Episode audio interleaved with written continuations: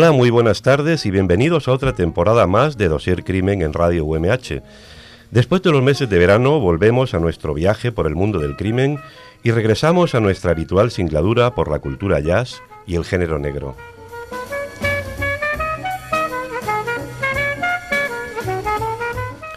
En la primera parte del programa vamos a tratar el tema de la investigación policial desde el punto de vista muy sugerente, la investigación con perros policía.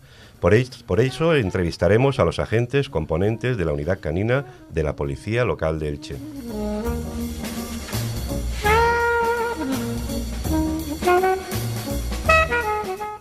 Nos acompaña también Carmen Pomares, psicóloga clínica y especialista en criminología que como siempre nos ayudará a desvelar muchas cosas sobre la mente criminal y nos acercará a algunos de los sucesos más interesantes de las últimas semanas.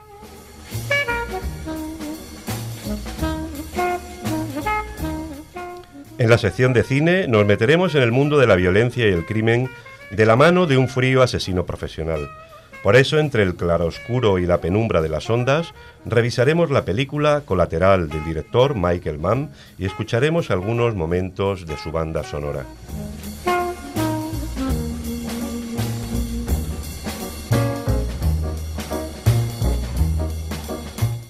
La novela negra nos acerca en este programa hasta un escritor español. Conoceremos algunos aspectos del novelista Montero Glez y de su interesante obra.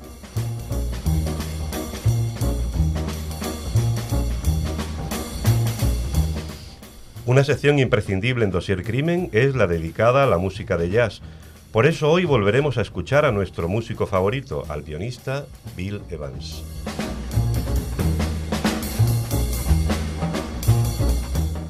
Os habla José Antonio Corrales, al control técnico Carlos González.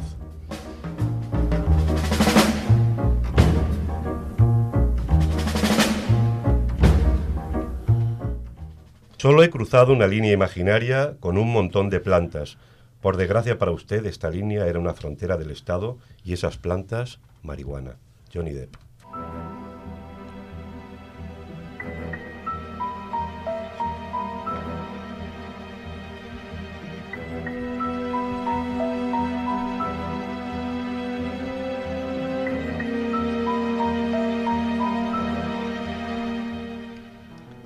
En nuestro dossier hoy vamos a conversar con los componentes de la unidad canina de la Policía Local de Elche, una unidad relativamente joven que lleva funcionando unos poquitos años, ahora nos contarán nuestros invitados.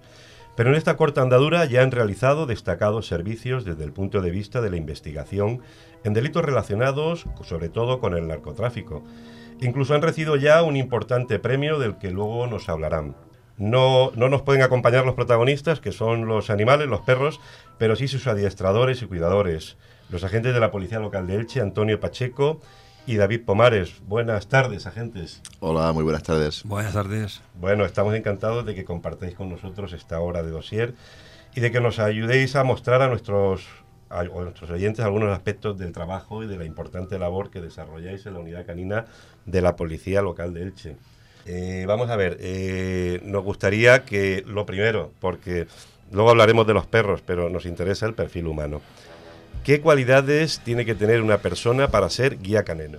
¿Y qué formación requiere? Bueno, sobre todo ser muy amante de los animales. Ten en cuenta que luego eh, el perro va a ser su, su, compañero de trabajo. Y ese binomio entre lo que es el agente y el can, pues tiene que haber un cariño que fluya y desde luego que estén muy compenetrados. Eh, en este caso, en esta unidad solo podría entrar gente, pues como te he dicho, que, que, le encanten los animales, que sepa disfrutar con ellos, porque aunque luego ello aprende mediante el juego, eh, para ello no es trabajo, es jugar. Y al final, pues el, tanto el perro como el guía se convierten en, dos niños, dos, niños inseparables a través del juego. La, ¿qué, formación requiere el, el, agente que se dedica a esto? Supongo que te recibirá una formación específica en algún centro, en algún... Sí, sí, claro. Eh, para entrar en esta unidad, eh, pues hay que, hay que realizar distintos cursos. Eh, primero, pues, un curso de adiestramiento canino, en el cual, pues, tiene su fase de obediencia, después su fase, su fase de, de lo que es adiestrar al perro en, en la detección de, sustancia estupefaciente, que es a lo que realmente nos dedicamos nosotros y nuestros perros. Y bueno, mm, lo que te vas aprendiendo es el día a día en la calle, que el mismo perro te va enseñando cosas que tú te crees que lo sabes todo y al final te das cuenta de que no, que el perro sabe incluso mucho más que tú. Vuestra, la especialidad de vuestros perros es la detección de sustancias, Sí. de estupefacientes, de drogas. ¿Para esta labor valen todas las razas de perro o hay razas que son mejores? Eh, lógicamente hay razas, razas que son, son mejores que otras. Eh, cualquier perro podría incluso valer, ¿no? Eh, yo en casa tengo, tengo un Rottweiler que, que, bueno, tiene una trufa excelente y, y- y lo que pasa es que yo meter ese perro en un autobús que pueda venir con 55 personas, pues yo creo que la gente saltaría por las ventanillas. Nosotros lo que tenemos ahora mismo son perros pastor alemán y perro pastor belga malinois. El pastor alemán para mí es un perro ideal porque es, es el segundo mejor perro en todo. Luego sí que cuando ya vas cogiendo cierta experiencia como guía canino, pues mm, igual hay una raza que ahora está destacando mucho, prácticamente está en todas las unidades, que es el pastor belga malinois. En este caso tenemos eh, tanto el compañero David como yo, tenemos cada uno un, un perro pastor belga y nos dan desde luego muchas, muchas alegrías. Pero cualquier perro adiestrado podría valer para todo, perfectamente. Los perros pastor belga son parecidos a los perros pastor alemán. así para Sí, es un poquito más, más pequeño, el pelo, el pelo cortito, pero tienen una, una actividad, es un perro que es incansable. eh, Ya puede estar, mm, darse horas y horas y horas buscando. Para ellos es, es, es jugar. Es un juego, Y ¿verdad? entonces se pasarían horas jugando, jugando. Luego, si, si, si puedes, nos explicas un poco eh, cómo, cómo esos perros llegan a, a jugar y a, y a aprender a detectar esas, esas sustancias. Pues mira, eh, nosotros los perros mm, prácticamente mm, cuando tienen 60, 70 días, pues eh, le vamos haciendo una prueba de lo que sería pues, lo, la caza y la presa, es decir, ver eh, el perro eh, que destaca, ¿no? Si vemos que ese perro a través del juego pues coge lo que es un juguete, es un mordedor, eh, lo vamos lo vamos activando y el perro pues si muestra ese interés eh, pues es un perro que al final después va a valer va a valer para lo que es la, la búsqueda de sustancia la búsqueda de personas o para lo que realmente lo quieras incluso otras actividades deportivas como es el mondio y demás. El perro tiene que tener mucha energía. Cuando nosotros estamos tenemos el perro eh, te digo a partir de los tres de los tres meses pues empezamos a, a jugar con él. El perro a través de lo que es un mordedor un rodillo que le llamamos Primero lo hacemos con una, con una simple toalla, después con, con un, un mordedor de verdad. Pues eh, vamos viendo la intensidad que tiene el perro y si nos convence, pues eh, empezamos a adiestrar ese perro en las sustancias. Hay un tabú, un tabú que se piensa a la gente que para que el perro eh, detecte drogas hay que, hay que, darle, hay que darle droga. Eh, totalmente falso. El perro lo que busca es su juguete. Cuando ya tiene eh, asimilado lo que es el juguete, el cual va mordiendo con sus babas, su sustancia, o sea, su, su saliva, perdón, eh, va- la- vamos escondiendo ese rodillo por distintos eh, puntos y él, él va buscando su, su rodillo, su juguete.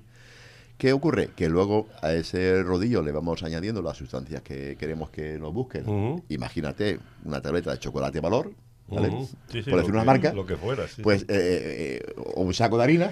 Sí, o, Sí. o- o billetes, como hay O perros, ¿no? Que vale, pues si queremos que detecte cierta sustancia, pues eh, por asociación de olores, el perro busca su juguete, busca su saliva, sus babas y al mismo tiempo descubre que hay otro olor que también eh, le es nueva y que cuando el guía le premia, le premia ese reconocimiento de ese olor, pues él se le queda grabado en la mente. Entonces, ¿qué ocurre? Que cuando el perro sale a trabajar, sale a buscar, busca su rodillo, su saliva, pero también la sustancia que queremos que encuentre. O sea que es totalmente O aséptico. sea, cuando él detecta el olor, inmediatamente le aparece el juguete, Le con lo cual ha conseguido y ha asociado Claro, el olor. asociado ese olor a que, queremos- Ajá. que luego queremos que busque, no sé, un caramelo de menta, por, Sí, por- sí, por sí. decir algo. Pues tú le pones el caramelo, le asocias el olor y el perro va descubriendo. O sea que nunca el perro está en contacto con ningún tipo de sustancia peligrosa para su Aparte de eso, también tenéis que adiestrarlos en disciplina también, ¿no? Para que el perro se mantenga quieto cuando le digáis que esté quieto y cuando, aparte de detectar, también tiene que aprender algo de disciplina, ¿no? ¿Verdad, David? Sí, también. Lo único que los perros que están en búsqueda, la disciplina no puede ser muy, muy estricta, Ujú. porque tienen que tener su libertad de movimiento y Claro. entonces tienen su disciplina, pero no es tan estricta como otro perro de obediencia pura. Ujú. pura. David, ¿qué, qué tipo de sustancias o qué clase de sustancias detectan los animales? Principalmente las más comunes en el mercado, hachís, marihuana, heroína, cocaína. ¿También eh, drogas sintéticas o...? Todo tipo. O sí. sea, eh, éxtasis, todo lo que Todo, es, todo. pastillas, todo el tema este. ¿Estos perros trabajan todos los días? Sí. O sea, trabajan, pero tienen un, un horario determinado o, o- o tienen alguna fase de agotamiento. O... Cuando hace mucho, mucho calor, el animal Ujú, acusa el calor como las personas. Entonces Ujú. baja un poco la intensidad. Y bajan de, de atención también en función de la... Si los fatigan mucho, sí. Pero suelen aguantar bastante. Yo quería preguntaros porque hay gente que, como siempre, muy, muy sensibilizada con el tema de los animales. Ellos tienen su jornada laboral, por así decir. Claro. Es decir, que su, tienen su horario determinado, su descanso. Tienen su momento de trabajo y su momento de descanso. Los dejamos tranquilos, se refrescan, descansan y luego continuamos trabajando. Que para ellos es juego, o sea, su, su, su Claro, trabajo es jugar. Su trabajo es jugar, entonces ellos están encantados de seguir jugando todo el día. Para el ellos día estarían jugando. todo el día, entre comillas, trabajando, Claro, que es jugar. De hecho, de- los frenamos y los descansamos pa- por su salud, para que descansen. Sí, para Porque que- ellos mismos querían seguir jugando. Es como un crío. El crío siempre quiere jugar. El perro siempre quiere jugar. y estos tú- animalitos tienen una vitalidad tan grande que... tienen mucha, mucha energía. ¿Y qué edad tienen los perros ahora, estos que tenéis ahora mismo? Es, ¿Están en una buena edad de, por así decir? de- Pues los tres que tenemos en la unidad, eh, Greco tiene mm, cinco años y medio, Kenia también tiene cinco años y medio, y Galche, pues el, la perra del compañero David, creo que está, aún no lleva los dos años, ¿verdad? No, no llega. Sí. O sea, que es una edad idónea, ¿no? De madurez, de... Por Sí, así sí, decir. eh, el, el perro, según la intensidad, puede estar trabajando perfectamente un pastor alemán hasta los 8 años, 8 años 9, y un pastor belga malinois, por los 10 años, lo, vamos, lo tienes que retirar porque, vamos a decir, vamos a dejarlo descansar. Que, que al hilo de lo que comentaba el compañero David, el perro eh, sí que tiene su jornada de trabajo, pero lógicamente nosotros no trabajamos todos los días, también tenemos que descansar. Claro. Pues el guía canino, el guía canino, el día que está en su casa descansando, como los perros conviven con nosotros, son parte de la familia. No los humanizamos, pero son parte de la familia. Viven todos con nosotros. Pues el día que descansamos, el perro hay que sacarlo a, a su paseo de su hora o dos horas diarias, cada uno de los perros. El perro quiere salir a jugar, o sea que tiene que entrenar ese día. Entrena porque sale a jugar, incluso en tu casa o en el campo de al lado o en el jardín, donde sea. Pero el perro entrena todos los días y sale a jugar todos los días. Quizá lo que pasa que es más disciplinado que, digamos, un perro que tenemos en casa, ¿no? Es decir, que como una disciplina más, más habitual, no sé si sería así, ¿no? Eh, nosotros no podemos tenerlo, como te he dicho, humanizar el perro. El perro nuestro no puede dormir en un sofá o, o en la cama, como, como algunos mascotas. No son mascotas, son perros de trabajo y ellos disfrutan eh, jugando, jugando con su, con su juguete. ¿Cómo, ¿Cómo juegan? Pues buscando y encontrando la, la- la sustancia que queremos que, que encuentre, es decir, su premio, su juguete, y es ahí como ellos disfrutan.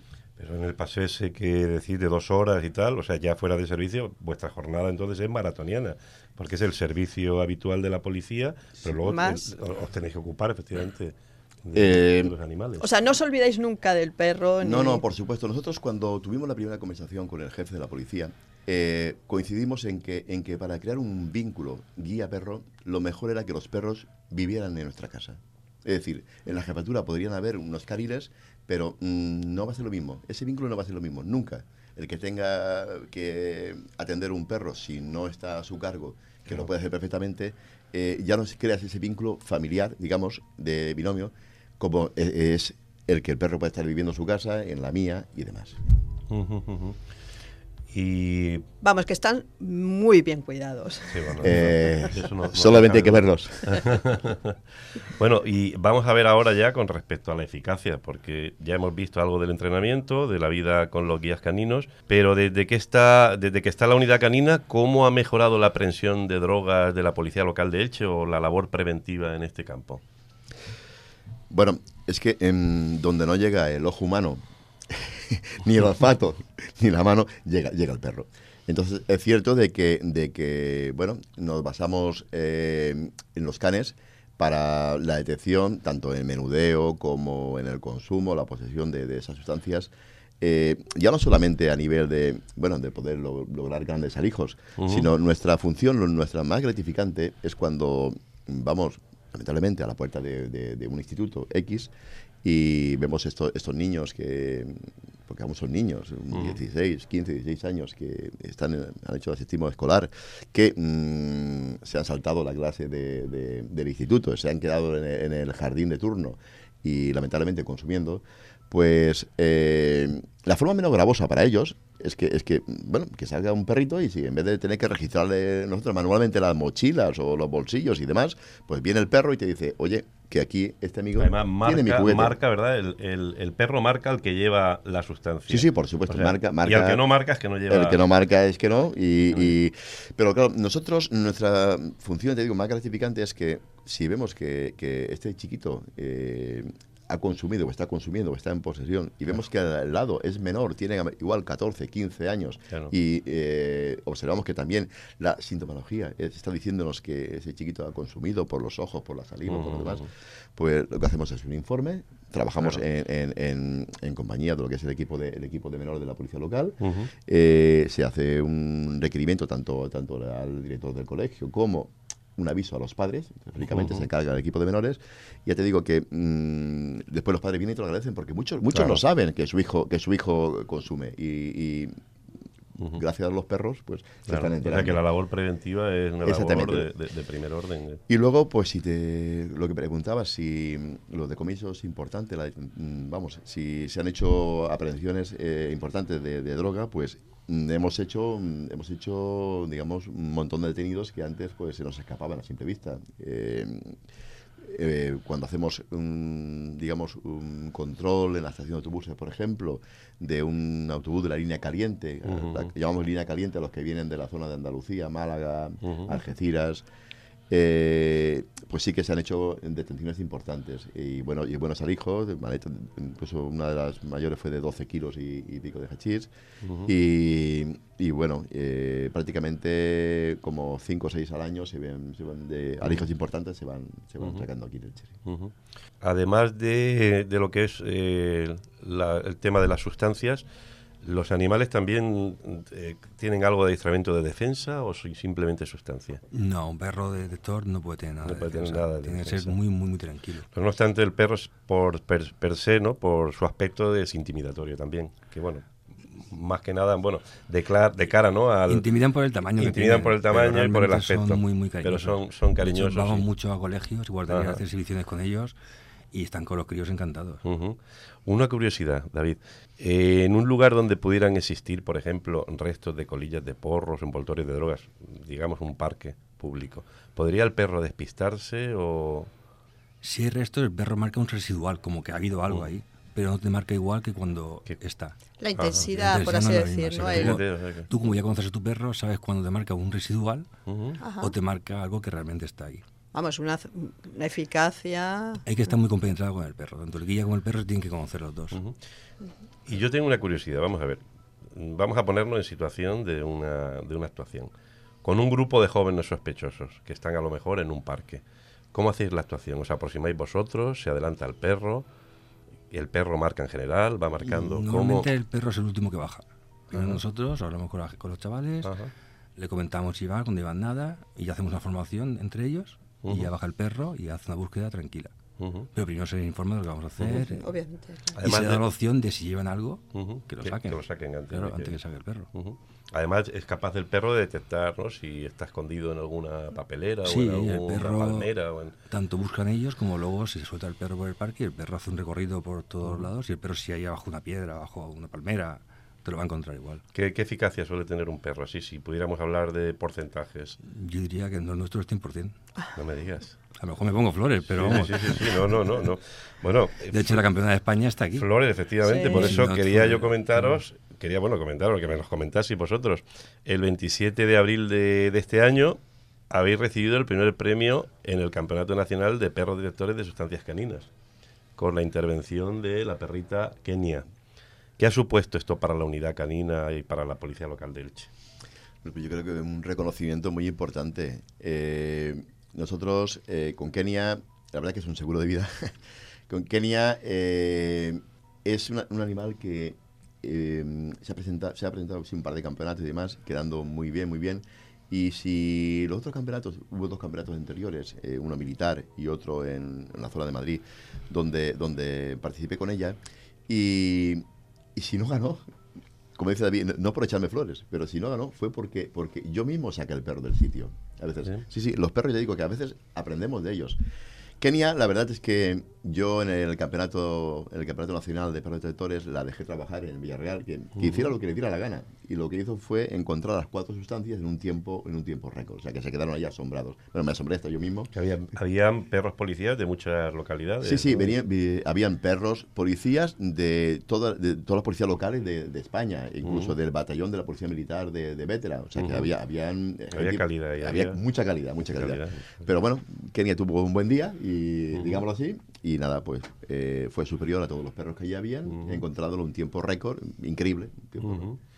Y eso ha supuesto también un reconocimiento de la policía local de Elche Sí. pues a nivel a nivel de nacional, porque claro, Sí. eh, en, en la faceta de la unidad canina. Sí, sí, es a nivel nacional porque participaban, ya te digo, mm, eh, policía local de toda, de toda España. Vinieron de, de Cataluña, Aragón, eh, Madrid, eh, Andalucía. Bueno, de, de toda España. Y bueno, ellos luego se ha traducido en una eh, condecoración que ha recibido, que habéis recibido Sí, eh, eh, el, el pasado el pasado día 30 de septiembre, que fue la celebración del, del patrón de la, del patrón de la sí. policía local. ¿Qué, qué, qué- qué condecoración os han...? Bueno, pues eh, yo recibí la medalla de, de plata al mérito policial y Kenia la perrita, pues una, una distinción, eh, lo que es el escudo de, de Elche con sus lacitos y su bandera.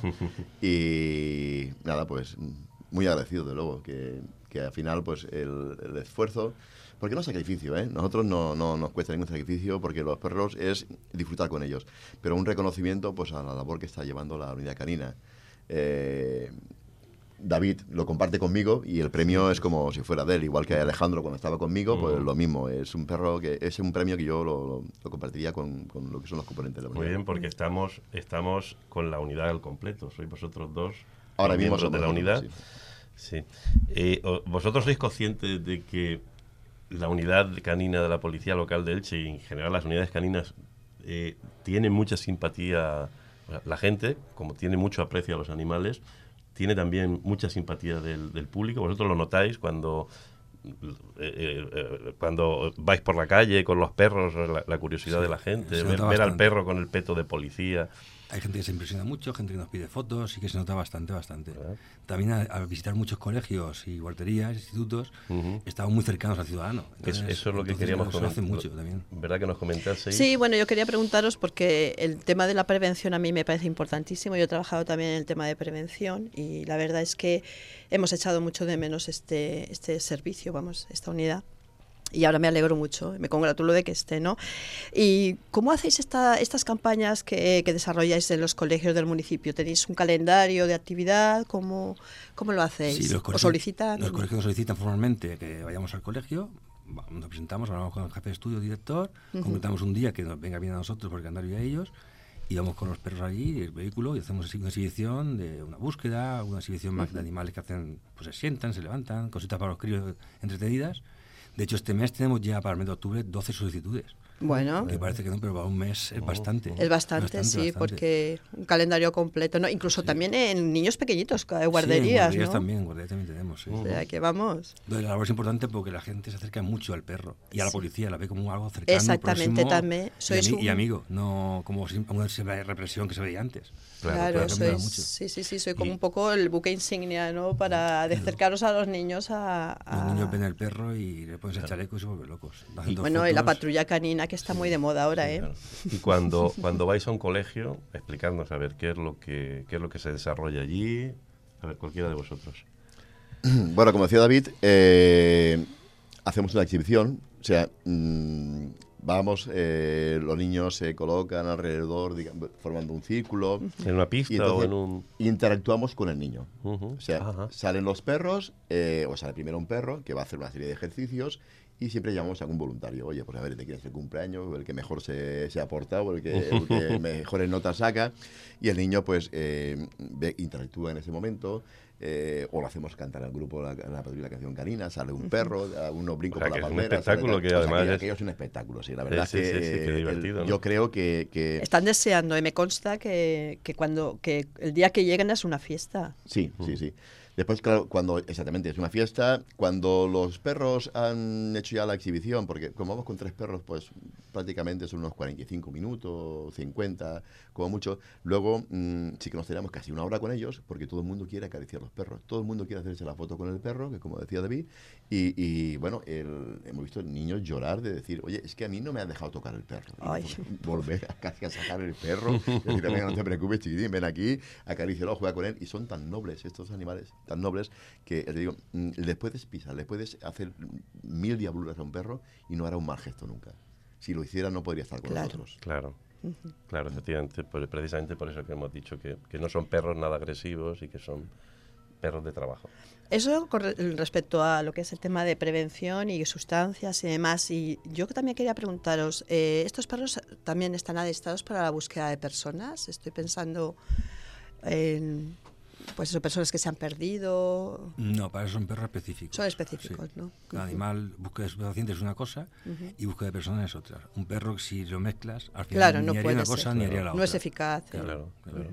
Bueno, cuando crezca la unidad canina. ¿no? Claro. Sí, mm, bueno, creo que han dicho que cuando aumente la plantilla, si no nos jubilamos mucho ahora con el nuevo decreto, ¿eh? cuando aumente la... Sí que sería... A ver, el perro, eh, los nuestros son para detección de estupefacientes. Claro que nos gustaría tener un perro de detección de billetes, que es fácil. Incluso si quisiéramos entrenar al perro, yo los he visto, detectar el picudo lo puede hacer. Fíjate. Sí. Para detectar el Teniendo la materia prima, lo que es el, el- el- el- el bichito, y lo que son las larvas, nosotros a- Claro. a, a detectar el picudo.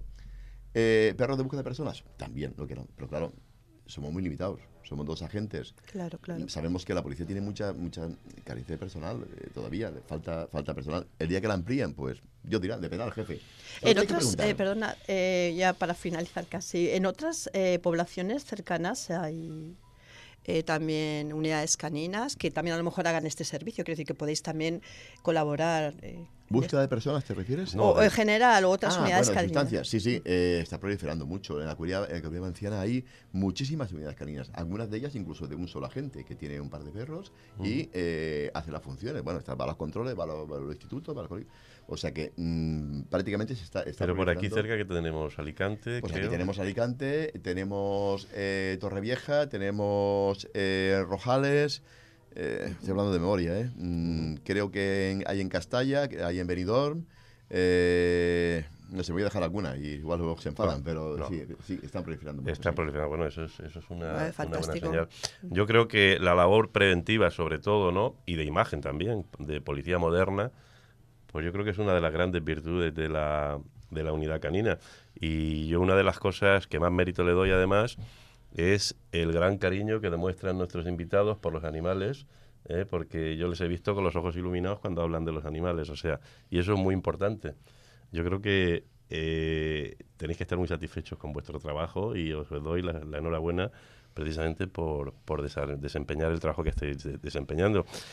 Y la entrevista llega a su fin aquí, pero nos gustaría que, nos, que, que os quedaseis con nosotros porque tenemos unos cuantos temas más en el dossier y, y os haré participar.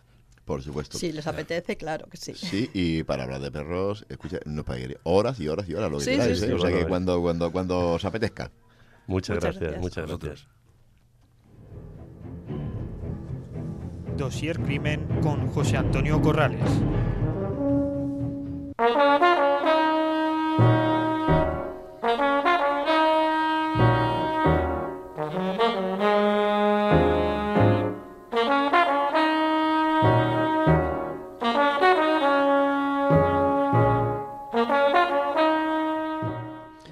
En nuestra sección de cine negro hoy hacemos un repaso por un film de suspense que gira en torno a los asesinos a sueldo.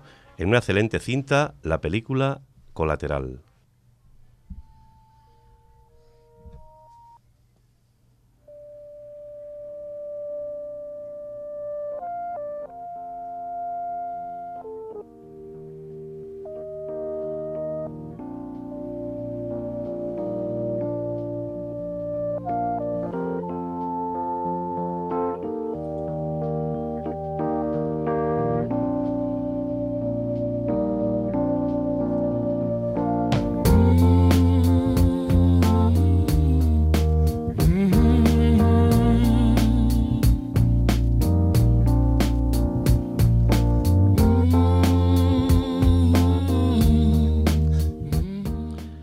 Colateral es una lección de estilo, de nocturnidad y de alevosía, una película asfixiante y espesa, o Colateral es el mejor ejemplo de película de género, cumple las reglas, obedece las convicciones y es además familiar y fresca. Son algunas de las frases que ofrecieron los críticos al estreno de esta película. Y es que Colateral es un excelente thriller estadounidense del año 2004, dirigido por Michael Mann, escrito por el guionista Stuart Bettel y, protagonizado por Tom Cruise, Jamie Foxx y Jada Pinkett. Michael Mann aplica en esta película de suspense y violencia su inconfundible estética refinada que interpretan magníficamente sus protagonistas masculinos. La película transcurre en la envolvente ciudad de Los Ángeles, en donde una noche cualquiera, Max, un taxista con aspiraciones de prosperar y de llegar a tener su propia empresa, recibe a un cliente, Vincent, papel que interpreta Tom Cruise, que le ofrece una sustanciosa cantidad de dinero por realizar varias paradas a lo largo de un trayecto que va a durar toda la noche. Esa noche, que en principio iba a parecer anodina, se convierte en una trepidante jornada nocturna salpicada por los crímenes que comete el cliente, un asesino a sueldo que además mantiene como rehén, en una relación bastante especial, al propio taxista. La película obtuvo los principales galardones que se ofrecieron ese año a las mejores películas, entre ellos la nominación al Oscar al mejor actor de reparto en la persona del taxista Jamie Foxx. ¿Cómo andas de cálculo? Tengo que dar cinco golpes, llevo cuatro. ¿Por qué no me matas y coges otro taxi? Eres bueno y estamos juntos en esto. Destinos cruzados, coincidencia cósmica. Tienes mucho cuento. Esas mierdas. ¿Cuento yo? Mira quién habla. También fingiste tragarte hasta el fondo lo de que saco la basura y mato a los malos. Eso es lo que dijiste. ¿Y me creíste? ¿Qué hicieron? Ni idea. Yo qué sé. Yo diría que... Todos tenían pinta de testigos de la acusación. Probablemente un proceso federal importante de una persona que no quiere que la condenen. Esa es la razón. Es el porqué. Razón no hay ninguna. No hay razón ni buena ni mala para vivir o morir. ¿Y tú qué eres? Un indiferente. Fíjate. Hay millones de galaxias con millones de estrellas y de repente en una de ellas aparece una mota. La mota somos nosotros perdidos en el espacio. Tú, yo, el poli. ¿A quién le importa?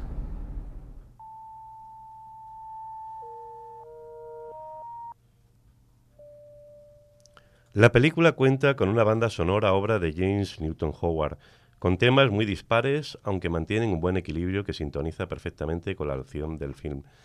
Hemos escuchado al principio unos acordes del tema Hams of Time y os dejamos ahora con el tema final de una estupenda banda sonora. Y como siempre os recomendamos que si no habéis visto la película, no esperéis hacerlo.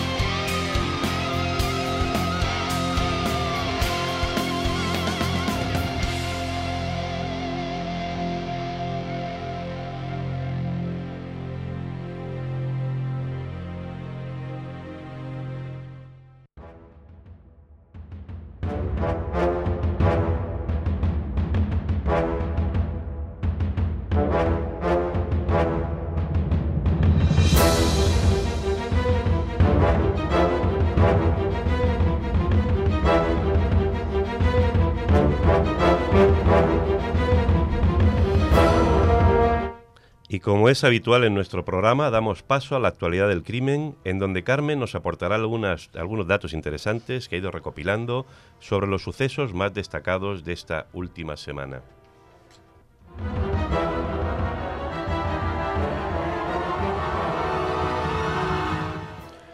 Asesina a sus dos hijas y luego se suicida. El pasado 24 de septiembre, un hombre de 48 años asesinó de madrugada a sus dos hijas de 3 y 6 años de edad en el domicilio de Castellón que había compartido con su esposa hasta el año 2017. El asesino acabó con la vida de sus hijas meses después de haber sido denunciado por la madre por amenaza hacia las menores. El parricida, después de cometer los crímenes, se suicidó arrojándose al vacío desde una séptima planta. Al parecer, el juzgado de violencia sobre la mujer de Castellón había denegado la orden para alejar al padre de las niñas y de su esposa. Este individuo llegó a proferir amenazas a la madre tales como ya te puedes ir despidiendo de las niñas, me voy a cargar lo que más quieres. Individuo condenado a pena de prisión permanente revisable por el asesinato de un bebé. La Audiencia Provincial de Álava ha dictado sentencia por el asesinato de un bebé y ha considerado al autor a la pena de prisión permanente revisable. El asesino, profesor de música, la madrugada del día 25 de enero del 2016 arrojó a un bebé de 17 meses por una ventana. El mismo tribunal, además, le ha condenado a siete años de cárcel por el intento de asesinato de la madre. Una residente en Burgos a la que había conocido unos días antes a través de Internet cuando contaba esta con 18 años.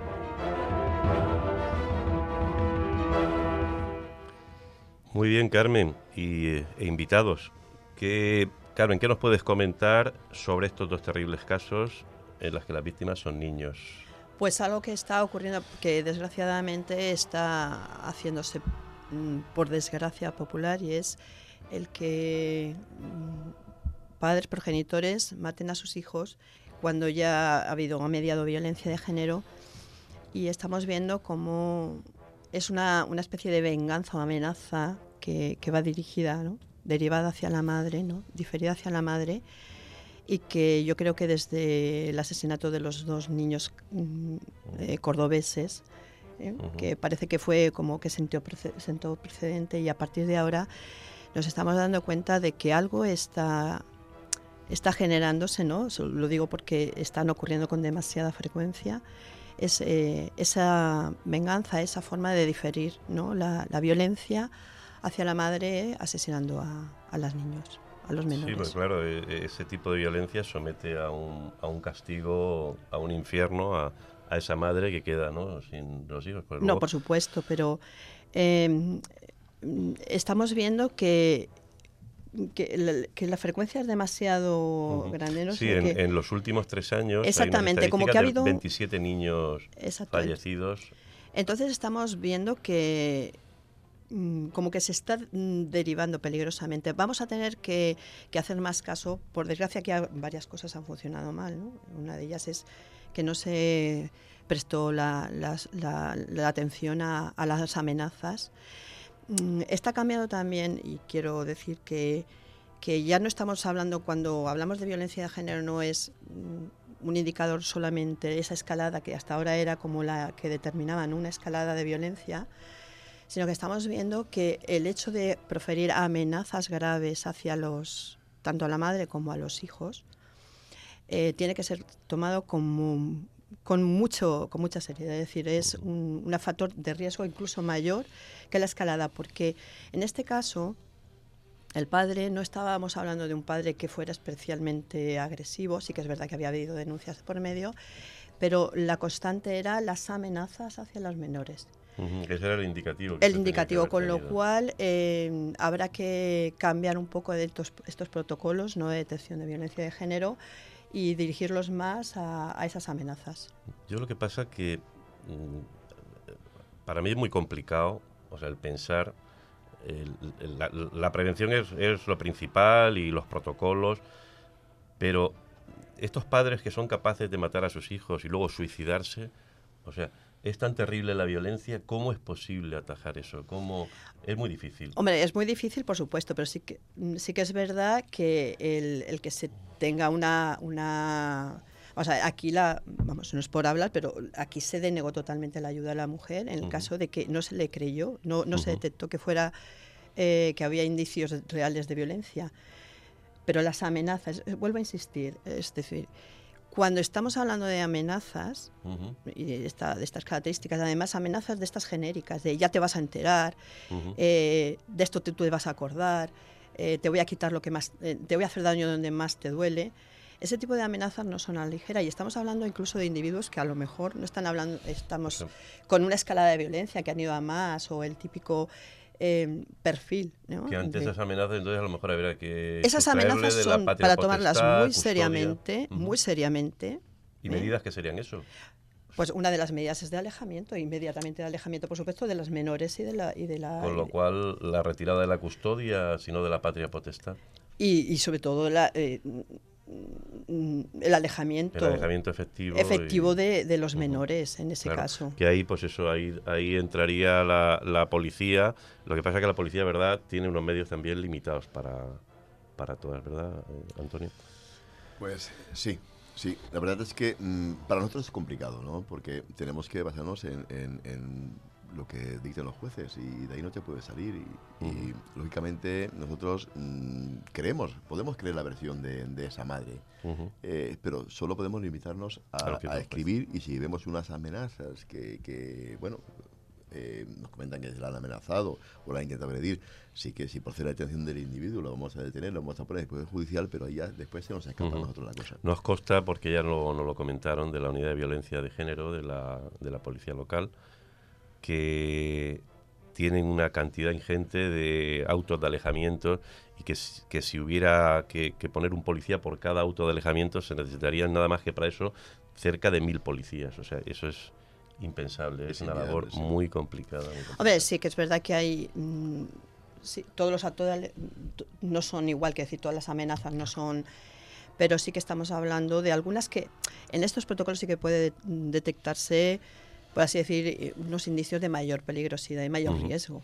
En eso sí que a lo mejor, de eso, eso a lo mejor un 5% de, esa, de esas órdenes de alejamiento serían las que realmente se pueden atender con mayor eficacia. Y aún Sí. así, por supuesto, Sí, no bueno, hay, hay predictores de, de muchos riesgo. predictores de riesgo y de mayor Sí, indicios de sí. mayor peligrosidad. Y con respecto a la otra noticia, la de la... Bueno, ah, aquí- bueno, aquí el, el- el crimen se cometió Sí, hace un par de 16, años, Sí. eh, que fue terrible, ¿no? Un bebé arrojado por la ventana. Aquí a mí lo que me sorprende es lo de prisión permanente revisable, Claro. es decir, que como se estimó también la Audiencia Provincial de Álava el, quiero decir, eh, bien está, ¿no? el que sea así, pero... Sí, bueno, son por las circunstancias. Por las circunstancias el- especialmente el- el- graves. la, la alevosía de actuar contra un menor y además ser menor de 12 años, ya se cumplen los requisitos. Sí, de- sí, pero bien, Del vamos. asesinato, el asesinato de un menor de 12 años ya se cumplen los requisitos de la pena. Lo que pasa es que sí que es claro que con este debate nacional que hay sobre la prisión permanente revisable, pues yo creo que, que andan los tribunales con pies de plomo Sí, a la hora de... determinar Tal. ese...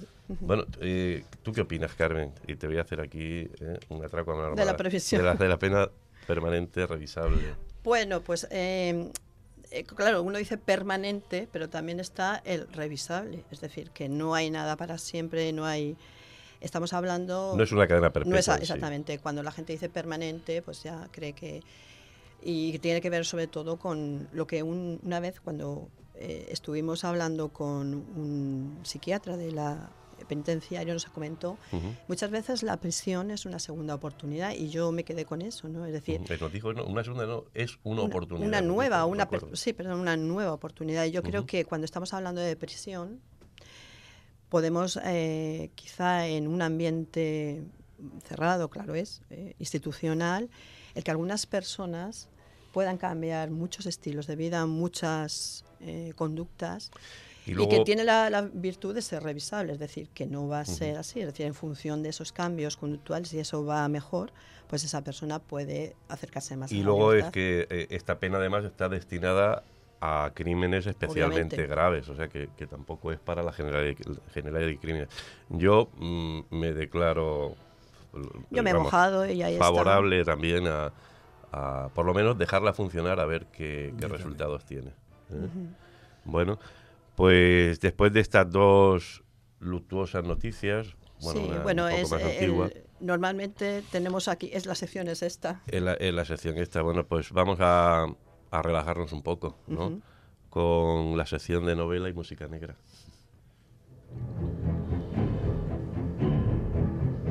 Dossier Crimen con José Antonio Corrales. thank you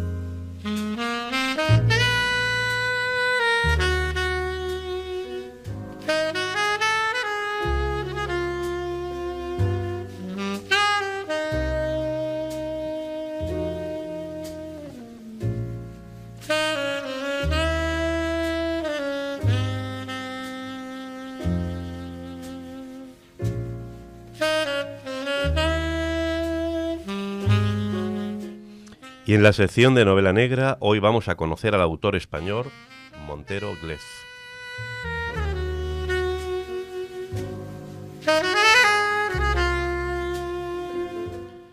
Ojalá yo con mis cifras de ventas fuera capaz de escribir imágenes que he leído en este libro, ha dicho Arturo Pérez Reverte de la novela Sed de champán de Montero Glez. De Montero Glez se ha dicho que su obra enlaza con el esperpento de Valle Inclán y el sucio realismo de Charles Bukowski, y que es capaz de reflejar en sus novelas su forma de vida, alejada de los placeres materiales. No en vano se dice de él que es un híbrido entre Robinson Crusoe y el Lute. Montero Glez, por amor a su independencia, ha roto con editores y agentes literarios y ha pasado casi tres años viviendo en un garaje en Tarifa. Se dice que maneja el castellano como una navaja, que se abre camino entre la novela negra, la de amor, muerte y desesperación. Montero Glez es autor de las obras Sed de champán, Cuando la noche obliga y Manteca colorada, entre otras, así como de un, volumen de cuentos titulado Besos de fogueo. Su novela Pólvora Negra fue galardonada con el Premio Azorín de Novela 2008. En el 2010 publica Pistola y Cuchillo y ya más recientemente El Carmín y la Sangre, por el que ha obtenido el Premio Ateneo de Sevilla. Eh, ¿Conocéis a Montero Glez? Montero Glez no es, para el género de novela negra, es, es, habitual, es un habitual. Novela negra y novela novela un poco, bueno, pues eso, como hemos dicho, en- entre el esperpento de, de Valle Inclán y el realismo de Charles. Es un, un autor de novela, tiene, es, es un hombre maduro, pero vamos, podemos decir que es de los jóvenes escritores en la cincuentena de años. Mm, Tiene un estilo de vida muy alejado de lo que de lo que podríamos pensar de un, de un escritor ¿no? actual, ¿no? que vende muchos libros, como vende él vive en, en Tarifa, vive en Cádiz. Dice, yo he sido víctima de tres desahucios, o sea, es un hombre que vive muy al, al pie de la calle. Porque lo que- pretende, perdona, vivir de la escritura, ¿no? no, no, pero, pero dentro, de- él, él- él obtiene premios, es que es muy bueno. No, no, Fijaros- no va, no va unido, ¿eh? El Sí, sí, sí, prestigio bueno, el- con... fíjate la- las palabras que le dice Arturo Pérez Reverte de, de ojalá, ojalá mi cifra de ventas fueran capaces de escribir imágenes, como yo he leído en este libro. ¿Qué es lo que ocurre con, con Montero Glez? Pues eso, que Montero Glez procede o tiene también eh, eh, en, sus, en, sus, en sus novelas imágenes propias de, de- la poesía. Cuando nos encontramos con un autor que, que tiene sus raíces en la poesía o que, o que, o que mama de la poesía, pues sus imágenes son eh, pues espectaculares, ¿no? También le ocurría eso a, a- a Paco Umbral, ¿no? Y a otros tantos autores. Pero este además desde el dramatismo, la verdad es que los libros son fuertes, tiene, tiene, son libros mm, cargados como eso de amor, de pasión, de sangre, de violencia, pero de una, con, una, una, una manera muy romántica y muy poética de, de expresar esas, esas imágenes. Perdona, pero los premios que ha obtenido no necesariamente son de... de- No, de- efectivamente. de- son premio, Sí. premio de literatura general. Sí, sí, sí. No específico de novela negra, ¿no? Efectivamente. Es un, de novela. Claro, es que es, es un, es un autor que eh, ha, ha tratado novela negra, pero escribe mucho sobre, sobre, sobre cuestiones costumbristas de, bueno, pues de, la España profunda y de la España folclórica, con mucho tinte de, lo que es su Andalucía natal. Pero como, como, como he comentado, bueno, él abre como si fuera con una navaja el alma de las personas y, tiene una, un, un lenguaje magistral, tiene un, léxico magistral y unas imágenes que, que son los que llaman la atención. O sea, cuando uno lee una, una novela con un léxico muy plano, con unas imágenes muy... eh, pues sí, son libros muy estupendos, ¿no? Y, y magistrales, hay algunos, pero este autor es especialmente...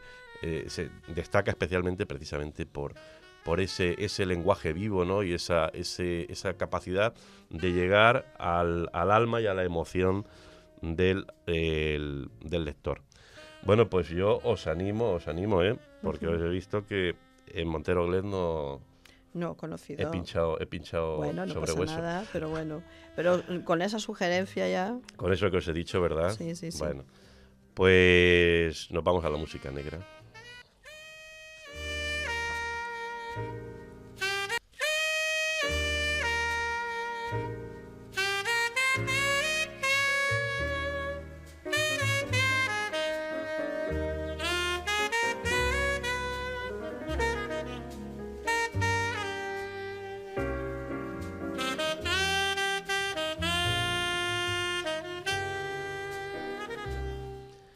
En la sección de música negra, como es habitual, volvemos a disfrutar con la música de jazz.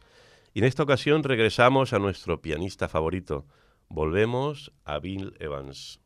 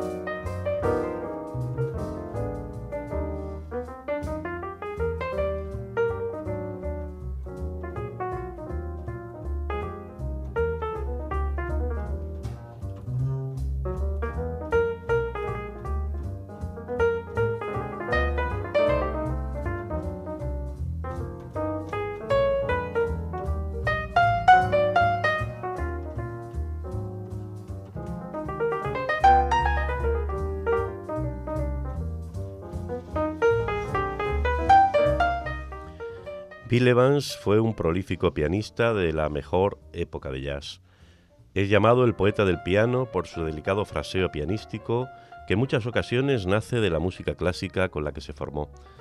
Con Paul Motian a la batería y Scott LaFaro al contrabajo, formó un mítico trío que llevó el intimismo del jazz hasta la creación de lo que luego se ha denominado jazz modal. Hemos escuchado unos momentos de Tenderly y ahora os dejamos con la magnífica Autumn Bye.